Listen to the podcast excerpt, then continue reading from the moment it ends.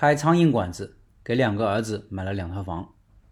体验过一个生意爆好的苍蝇馆子，生意好到什么程度呢？老板二十四小时营业，一年到头就过年关门一次，所以老板干脆把门都给拆掉了。我简单做了个视频，各位可以看一看。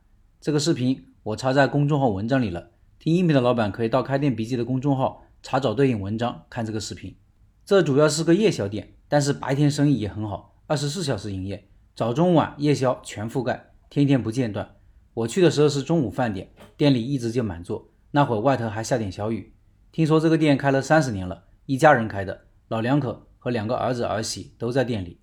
店里两个产品口碑最好，一个是砂锅米线，门头主打也是砂锅米线；一个是炒粉干，这两个产品都是夜宵人的最爱。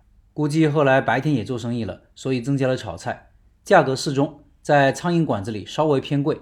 平均二十几块，比如素炒粉干是十五，大肠或者牛肉炒粉干，以及加了其他料的都是二十七块，砂锅也都是二十七块，炒菜便宜的十八块，最贵的四十块。吃他家的东西最大的感觉就是有锅气，上桌还是热气腾腾的，砂锅上来还要翻滚好一会儿。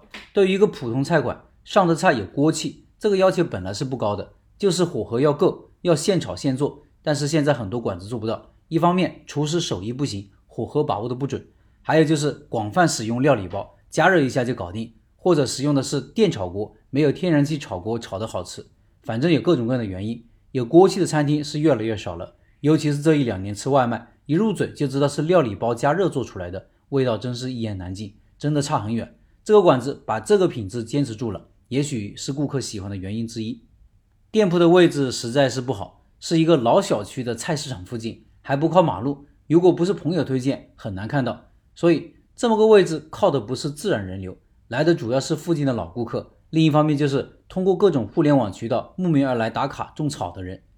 这其实也是我们这个时代开店做生意的两条基本路线：第一是要把产品做好，有所坚持，有所放弃，这样才能有周边的老顾客支持。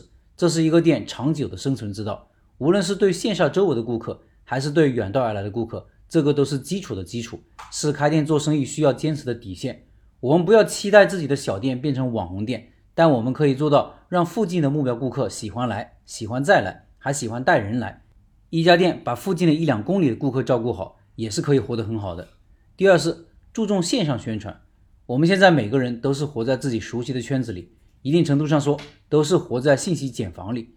你如果想让更多人知道自己的店铺，就应该利用各种工具来宣传自己。微信朋友圈、抖音、公众号都是现在大家使用较多的工具。顾客发个朋友圈、发个抖音，都可以给你带来很多意想不到的流量。善于利用这些工具，可以将口碑迅速扩大。问老板生意为什么这么好？老板笑着说：“我也不知道呀。”老板也许确实没有刻意去做互联网的宣传，但因为口碑本来已经很好了，实际上是顾客帮他完成了线上的宣传。有锅气是我印象深刻的第一点。第二点是。这是一个一家人开的店，父母加上两个儿子儿媳，一家人分工合作，配合默契，就靠这个店，老板给两个儿子都买了房。想起一句话：夫妻同心，其利断金。我改一改：家人同心，其利断金。